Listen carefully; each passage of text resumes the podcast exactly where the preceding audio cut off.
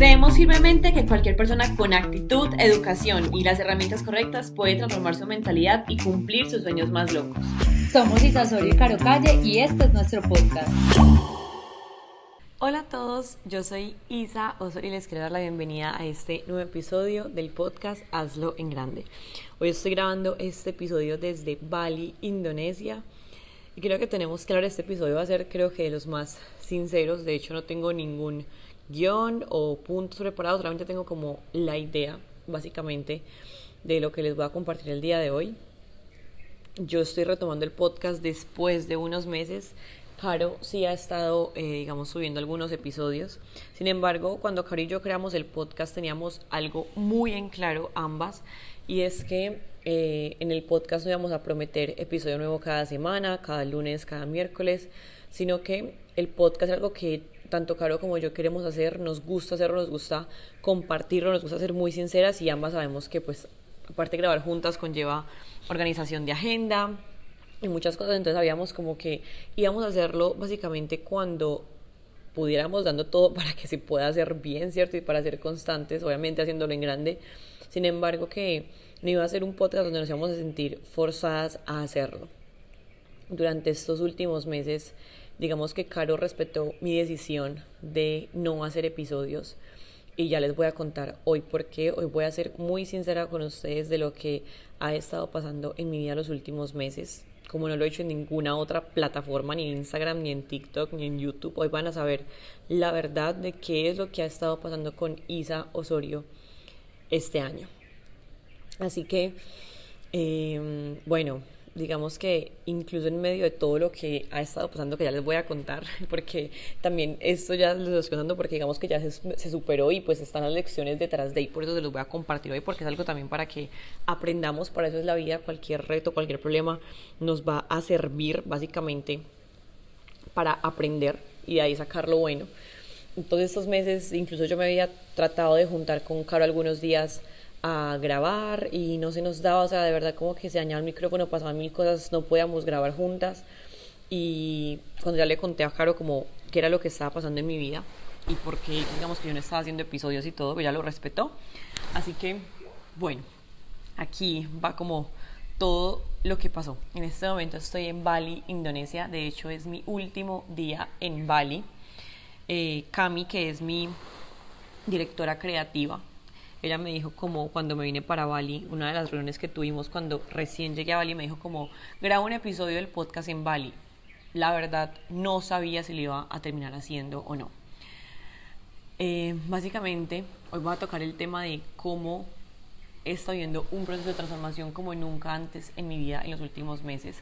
De hecho, se vienen muchos episodios porque créanme que las lecciones y lo que yo he aprendido en estos últimos 3, 4 meses ha sido impresionante disclaimer, todo está bien, no pasa nada trágico, no pasa nada malo, sencillamente ha sido como lecciones de crecimiento personal que he tenido que aprender en mi vida. Eh, sin embargo, pues me han traído hasta donde estoy hoy y llevó a que literalmente por unos meses me tuviera que alejar, por ejemplo, del podcast porque literalmente no, no, no estaba en una energía buena para compartirlo. Y eso fue como algo que, claro, respeto, le dije como, claro, yo no puedo hacer podcast en este momento porque pasa esto, esto en mi vida, no es coherente, no tengo un mensaje que transmitir, no tengo la energía correcta para irle a enseñar a alguien. Así que básicamente ella me dijo como, perfecto, yo voy a subir episodios, cuando tú estés bien lo vas a hacer. Durante todo el viaje en Bali estuve pensando si hacer el episodio o no, si grabarlo o no, si ya contar qué había pasado en mi vida los últimos meses o no. Durante todo el viaje en Bali lo estuve pensando y era como, literalmente no sé si lo voy a terminar haciendo o no, y esa era mi decisión, como no voy a sentirme forzada a hacerlo, si lo voy a hacer es porque lo quiero hacer. Ayer llegamos a esta que es nuestra última vila, los que están viendo el podcast en video pueden ver que acá atrás tengo la piscina. Y cuando llegué aquí y, como que hoy no teníamos planes, digámoslo así, en la tarde, ni de turismo, ni de nada, dije como, ¿y si grabo el episodio? Y dije, lo voy a hacer Así que hice literalmente una lista de todos los aprendizajes que he tenido en estos últimos meses en mis notas. Hice una lista, cogí mi journal, mi journaling, leí todo lo que he escrito en los últimos meses, saqué muchos títulos de podcast y literalmente con toda esta lista enorme de aprendizajes dije, bueno, voy a escoger con el que voy a empezar a contar todo lo que he atravesado en este proceso. Eh, y el tema con el que quise empezar, que creo que fue el primer detonante del proceso que comencé a vivir, es el título del podcast que es Mi adicción al estrés o cómo lidiar con la adicción al estrés o básicamente qué es esto de tener adicción al estrés, porque no tiene sentido. Si tú dices tengo adicción al estrés, no tiene sentido como que tú digas soy adicto a sentirme mal, ¿me entienden? Si de pronto escuchan de fondo eh, pájaros, viento, agua, pues aquí estoy. También es un podcast muy natural, ni siquiera traje mi micrófono profesional aquí a Bali. Entonces como que se va a escuchar como el ruido del ambiente donde estoy y pues también quiero que se sientan aquí conmigo. Así que vamos a empezar por el principio. Soy una persona que ha sido demasiado trabajadora toda su vida. Una mujer independiente, una mujer que se independizó desde muy chiquita, que le ha tocado valerse por sí misma desde los 10 años cuando sus papás no estaban y tenía que hacerse el desayuno y tenía que llevarse al colegio y ser responsable casi que de mí misma. Luego, cuando me voy de mi casa a los 18 años, cuando comienzo mi negocio, empiezo a trabajar, ¿cierto? Y me volví, digamos, este prototipo o esta identidad de businesswoman, de girl boss, de mujer disciplinada, enfocada, bueno, todo esto que no está mal. Sin embargo, algo que empezó a ocurrir este año a nivel interno en muchos aspectos, de nuevo, les repito, nada malo, sencillamente son procesos y niveles de conciencia y cosas que hay que vivir. Eh, este año literalmente ha sido un año súper loco y yo lo he hablado mucho en visitas con mi angeóloga y el año pasado fue un año de mucho movimiento, de viajes, de literalmente yo no estaba más de 10 días en mi casa, siempre me estaba moviendo, siempre estaba de un lado para otro. Y este año de repente fue como si me hubieran puesto un frenón en seco, o sea, literalmente pasar de viajar cada 10 días a no viajar en todo un año, ¿cierto? Esto fue como algo que, que empezó a ponerle de primero en, en seco a mi vida porque no estaba acostumbrada a no viajar. Realmente tanto tiempo en Medellín ya estaba como muy acostumbrada a salir aquí, allá, el movimiento, distraerme. Y este año literalmente ha sido un año como que yo le decía, con mi mejor me decía como estás en el año del ermitaño. El año del ermitaño es que te tienes literalmente como que alejar de todo para construirte. Y ha sido un año donde tanto mi cuerpo me ha enviado señales, tanto el universo, tanto situaciones, hasta que digamos que los todo esto venía como de todo el año. Y hace más o menos dos meses y medio fue como ya un día que, que todo hizo como boom y como donde entendí todo lo que estaba pasando y donde em, empezó a llegar la información que yo tenía que entender, los libros, los mentores, los videos, todo lo que tenía que leer y literalmente fue como si empezara a conectar todos los puntos de atrás y hubiera entendido todas las situaciones internas, porque lo que me estaba pasando era que yo me sentía de cierta forma que no me sentía así antes. Entonces, básicamente con lo que yo empecé a lidiar eh, este año en mi vida fue con la adicción al estrés. Obviamente una adicción al estrés no consciente, uno no es consciente de que es un adicto, ¿cierto? Y básicamente les voy a explicar esto para el que no entienda. Listo, nuestro cerebro, hay químicos, nuestro cerebro produce químicos, dopamina, eh, cortisol, produce químicos, ¿ok? Eh, las redes sociales, por ejemplo, te producen dopamina, que es, digamos, una hormona que también producen las drogas, que te crean adicción. Las redes sociales despiertan todos estos circuitos cerebrales de, de, de, reconocimiento, de amor cuando ves un like, eh, de entretenimiento, de, bueno, un montón de cosas. Y hay una de, uno de esos químicos que se llama el cortisol. El cortisol es el químico que detona el estrés. Cuando tú estás estresado, tu cerebro eh, produce cortisol y el cerebro se vuelve adicto a los químicos. Eso quiere decir, literalmente, tal vez adicto a tus propias emociones. Pero hay gente que literalmente eh, es adicta a, a, tener problemas, adicta a estar preocupado, adicto a quejarse. Todos tenemos adicciones a ciertas emociones. Mi adicción inconsciente era mi adicción al cortisol cuando yo no tenía estrés en mi vida, mi cuerpo literalmente me pedía que yo sintiera estrés. Esto llevó a que fuera una maniática de trabajo, a que fuera una maniática de hacer, a que fuera una maniática de no poder tener tiempo libre, de no poder tener hobbies, de no poder descansar, de estar todo el día trabajando, sábados, domingos, y aunque yo intentaba balancear mi vida, siempre estaba desbalanceada a nivel interno, porque cuando yo le quitaba a mi cuerpo ese cortisol, cuando yo le quitaba a mi cuerpo ese exceso de trabajo, ya sea un domingo, lo que sea, también sentía culpa porque yo podría estar haciendo esto hoy, porque bueno, un montón de cosas que he ido entendiendo. Hay un día específicamente, eh, hace más o menos dos meses y medio, yo a día de hoy no sé si fue una crisis de ansiedad, una crisis de estrés, o yo la verdad no, no sé qué nombre tiene porque no, pues no, no lo puedo decir porque no soy médica, no, no nada, ¿cierto? Sin embargo, hay un día en específico en el que yo estoy con mi novio, era un viernes en la noche, llegamos a la casa y yo le digo literalmente a él como, tengo ganas de llorar, ¿sabes? Como, tengo ganas de llorar. Eh, voy a llorar, o sea, le digo como literal, pues claro, porque si me iba llorando se iba a preocupar, entonces como que le dije como, mira, tengo ganas de llorar, eh, voy a llorar. Y él como, ah, ok, pues dale, llora.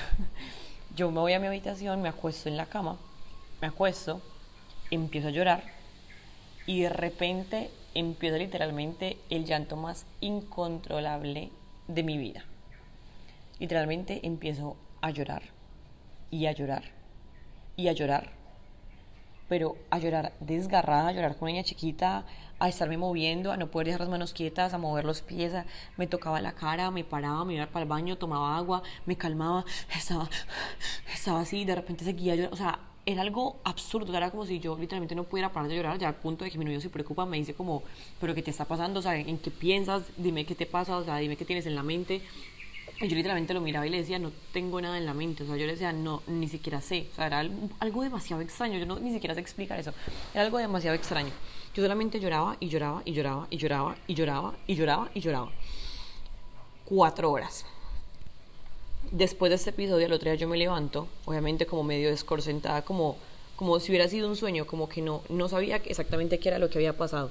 Yo decía como, what the fuck, ¿qué pasó anoche? O sea, como que yo no entendía nada y literalmente días después de ese episodio, o sea, el sábado, domingo, lunes, martes, mi estado emocional era lo más neutro que yo he conocido en la vida. O sea, yo me levantaba, comía, no quería hablar, no, no quería hacer nada, no quería salir de mi casa, no, o sea, como que fue como si hubiera entrado como en un trance de neutralidad. O sea, fue como que me quedé en blanco por completo.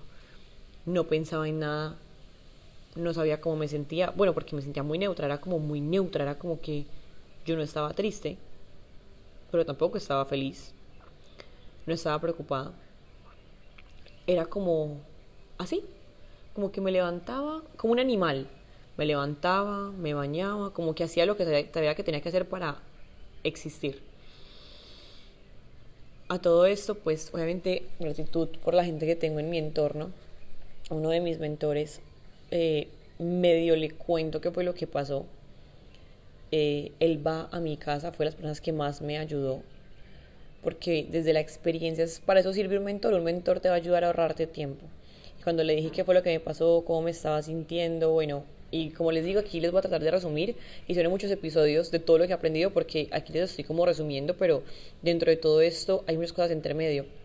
Hay un montón de literalmente sostener identidades externas, mi adicción al estrés, mi sistema nervioso que tenía completamente destruido y destrozado, eh, mi adicción al trabajo, el burnout que me dio, eh, la poca incoherentemente, porque yo hablo de esto en mi Instagram, yo hablo de esto en el podcast y todo lo que ustedes ven incoherentemente, o sea, literalmente eh, tuve que empezar como a trabajar en darme tiempo para mí, o sea, cosas que muy raras.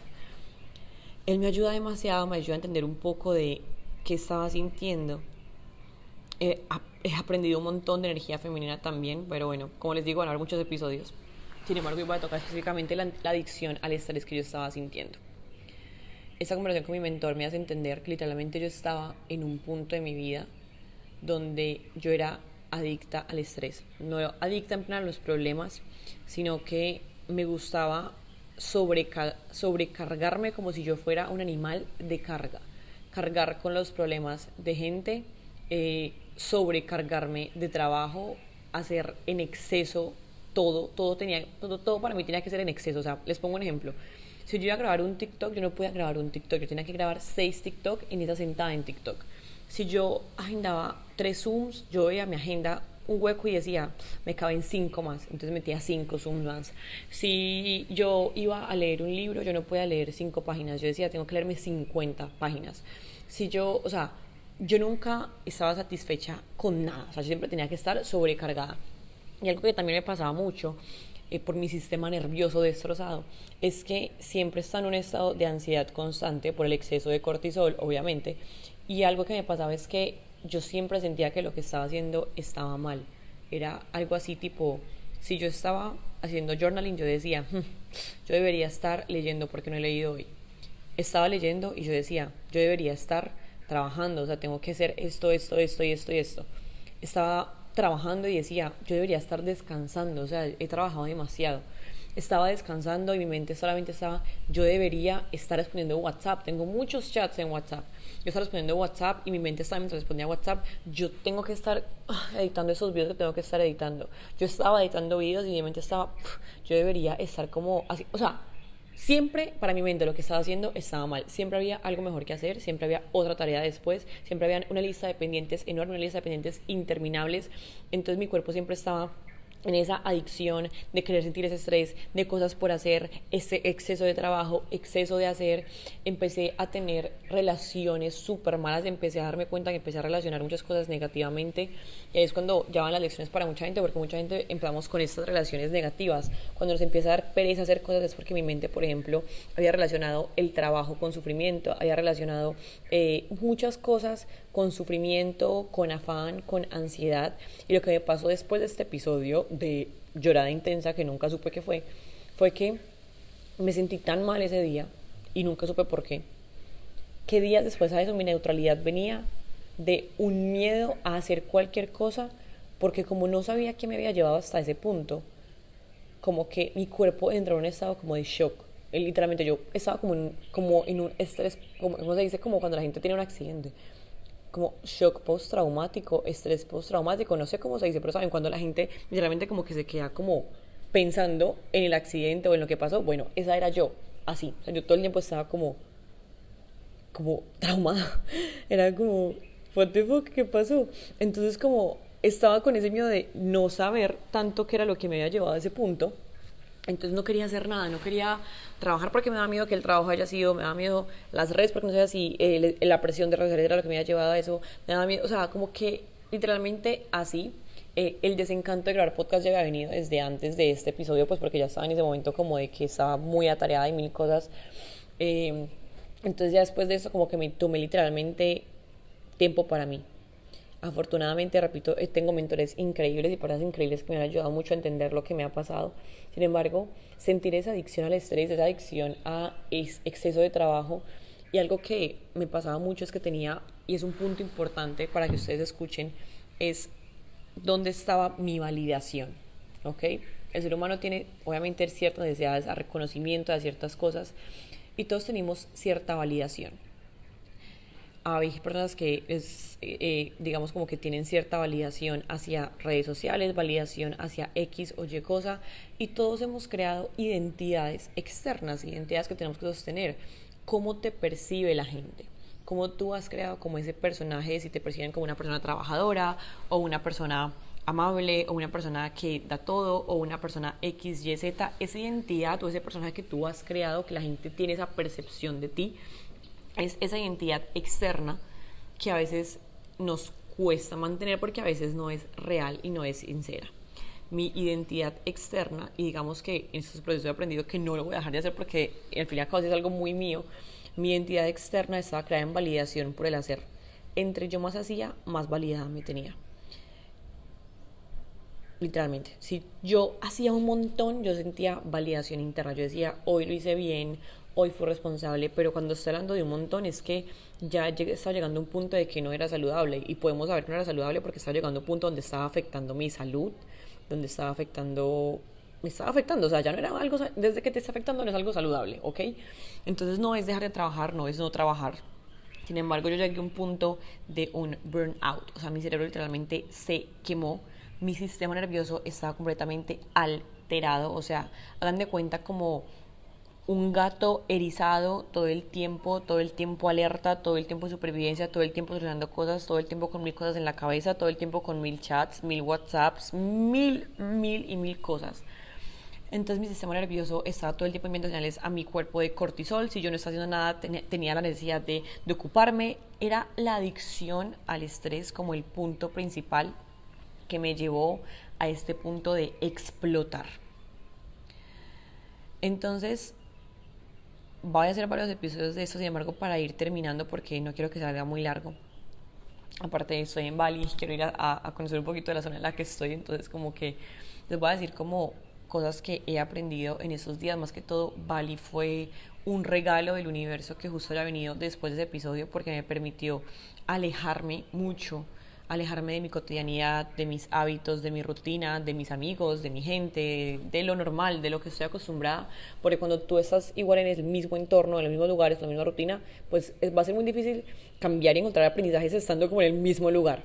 Cuando tú te alejas tanto como lo yo, literalmente 13 horas de diferencia con mi país, ha sido increíble la desconexión porque he tenido demasiado tiempo para pensar, demasiado tiempo para hacer journaling, eh, rutinas de trabajo diferentes, lugares diferentes, conversaciones diferentes, o sea, mi cerebro literalmente ha estado como entendiendo muchas cosas y como les digo, cuando el momento de la lección llega y te llegue, vas a ver cómo todo te empieza a hablar. A mí me empezaron a salir libros en TikTok, me empezaron a salir eh, gente en YouTube, me empezó a salir eh, un montón de cosas que literalmente yo veía y sabes que tú dices como, ¡Ah! me están hablando mío, es lo que me está pasando. Bueno, ha llegado la información que yo necesitaba escuchar en el momento en el que la tenía que escuchar y en el que mi cuerpo está receptivo para escucharla. Eh, y he aprendido un montón sobre eso. Y lo que me ha ayudado Bali ha sido a, a poder entender todo desde esa otra perspectiva. Por aquí mi estilo de vida obligadamente fue muy diferente, porque como tengo tantas horas de diferencia con Colombia, no puedo trabajar 24/7 porque la gente no me responde WhatsApp cuando aquí ya es las, el mediodía. Aquí, desde acá son las 12 del día hasta más o menos las 9 de la, mañana, 9 de la noche aquí nadie me responde WhatsApp. Entonces he tenido, digamos que demasiado tiempo y ha sido el regalo más precioso que me ha dado Wally. Mi adicción al estrés la combatí, punto número uno, con tiempo. Tiempo para estar, tiempo para escuchar el pajarito que está cantando por allá, tiempo para hacer journaling, tiempo para no hacer nada, tiempo para hacer cosas sin un objetivo yo ya estaba muy acostumbrada a que todo lo que yo eh, hacía tenía que tener un objetivo. Si esto no me daba dinero, ni siquiera lo hacía. Dejé de hacer muchas cosas por placer. Mi adicción al estrés la combatí haciendo más cosas por placer sin que tuvieran que tener un objetivo en específico, sin que tuvieran que tener algo detrás de. A mí se me había olvidado literalmente hacer cosas por placer todo lo que hacía tenía que ver con trabajo y así también empecé a luchar con esa adicción al estrés. Porque cuando tú haces cosas por placer no te importa si te quedan bien o mal, si las haces 5 minutos, 10, 20. Esas cosas para mí fueron hacer journaling, sencillamente meterme a una piscina, porque antes para mí eso no era productivo. Eh, ir a comer sin mirar tanto el celular, aún lo miro, pero trato de no tanto. Y creo que otras cosas con las que he combatido mi adicción al estrés es con la palabra presencia. Creo que es la palabra que más me ha regalado Bali y es ese poder de estar aquí. Pues puta, antes siempre estaba en el pasado, en el futuro, en lo que tenía que hacer, en lo que tenía que hacer mañana, en lo que tenía en mi agenda, en lo que tenía que hacer, en lo que no había hecho, siempre estaba en cualquier otra línea temporal menos aquí, menos presente. Y de hecho, a principio del viaje tuve, muy, tuve mucho conflicto y de hecho durante todo este día ha sido mucho conflicto para mí crear contenido porque estaba entre esa lucha entre grabo todo o lo vivo todo, entre que grabo, que no grabo, que publico, que me dejo solamente para mí, que me regalo y que le regalo a otros, porque también está aprendiendo a darme cosas para mí. También por eso, digamos que, entre comillas, dejé de subir episodios y le bajé mucho el ritmo de contenido que hacía tanto en YouTube como para capacitaciones, como cosas porque se me había olvidado por completo darme cosas a mí y leerme un libro sin tener que compartir qué libro me leí y dar una mentoría sobre ese libro, sino que sencillamente leerlo para mí, que fuera un regalo de mí para mí. Se me había olvidado literalmente eh, el estar acá, el disfrutar cosas presentes, el a veces tan, me estresaba tanto por el contenido que tenía que hacer porque igual es mi trabajo. Trabajar con redes es bueno, sin embargo, a veces es muy agotante mentalmente porque tú vives de tu vida, ¿me entiendes? Cuando tú vives de tus redes sociales, vives de tu vida. Entonces como que igual tu vida se convierte en algo tan público que a veces como que como vives de tu vida, tu vida tiene que ser interesante. Entonces como que yo no me permitía parar porque tenía que estar haciendo algo, tenía que estar subiendo algo, tenía que estar aprendiendo algo nuevo para contar, un nuevo libro. Entonces como que aprendí mucho en Bali a darme cosas para mí. La primera semana literalmente yo no quería subir historias, yo decía, puta, no, no quiero, o sea, tenía una resistencia literalmente de, quiero por favor que por lo menos tres días nadie sepa qué hice, si hice, si no hice. Hay mucho contenido de Bali que incluso ni subí porque pues al final todo el contenido se me juntó y iba a ser un salpicón de contenido porque había días que grababa y no subía nada. Otra de las cosas que me ayudó a combatir la adicción al estrés fue volverme a escuchar. Este año me regaló el journaling como una de las mejores herramientas, sin embargo aquí le he dedicado más tiempo que nunca por placer, eh, sin mirar el reloj. Aprendí también a vivir mucho sin mirar el reloj y sin ponerme límites y tiempos. Antes yo estaba acostumbrada a que se hacía el desayuno, yo miraba el reloj y decía, ok, tengo 10 minutos para hacerlo y 5 para comer, y me, a qué hora me meto a la ducha, y a qué hora salí de la ducha, y a qué hora empecé a escribir, a qué hora terminé de escribir, estaba siempre mirando la hora como calculando los tiempos de todo. He literalmente aprendido a vivir sin mirar el reloj por largas horas sin saber qué hora es. Obviamente también es gracias a lo que me permite mi negocio, el ser nómada digital, el network marketing me ha permitido también construir ese presente hoy. Cuando inicié mi negocio jamás hubiera podido hacer esto porque, ¿sabes? Por una época sí hay que hacer mucho. O sea, ahí sí. Por una época yo no me podría permitir este espacio de relajación y de desaparecer por un tiempo y de alejarme y de reconectar y de estar ahí y sigo recibiendo un ingreso residual de mi negocio. Entonces, como que tampoco esto es para que tú lo hagas iniciando tu negocio, porque hay que construir y hay que trabajar como un puta. O sea, ahí sí lo siento. Estás iniciando en un negocio, no es momento de decir, ay, me voy a alejar. No, o sea, no. Cuando estás iniciando hay que construir. Y yo te lo aseguro que pasó esta etapa, como que esto esta etapa de Chile, y yo vuelvo a Colombia después de Bali, y yo incluso vuelvo mucho más recargada para construir desde otra energía, para trabajar desde otra energía y para hacer desde otra energía más no voy a llegar a Colombia a construir igual que antes. Voy a seguir trabajando, voy a seguir accionando, voy a seguir haciendo, voy a seguir trabajando. Literalmente no es que voy a dejar de trabajar, ahora soy una hippie que no trabaja y está en Bali, está descalza, literalmente no. Sin embargo, aprendí a construir y a hacer desde otra energía, no una energía de adicción al estrés, sino una energía de creación. Otro regalo que me dejó Bali fue cambiar la palabra trabajo por creación. Mi nueva versión con la que me voy de Bali se llama Isa Creadora porque antes estaba en modo ISA, empresaria, CEO, resolviendo problemas, y estaban en ese modo estrés y peleando con todo el mundo.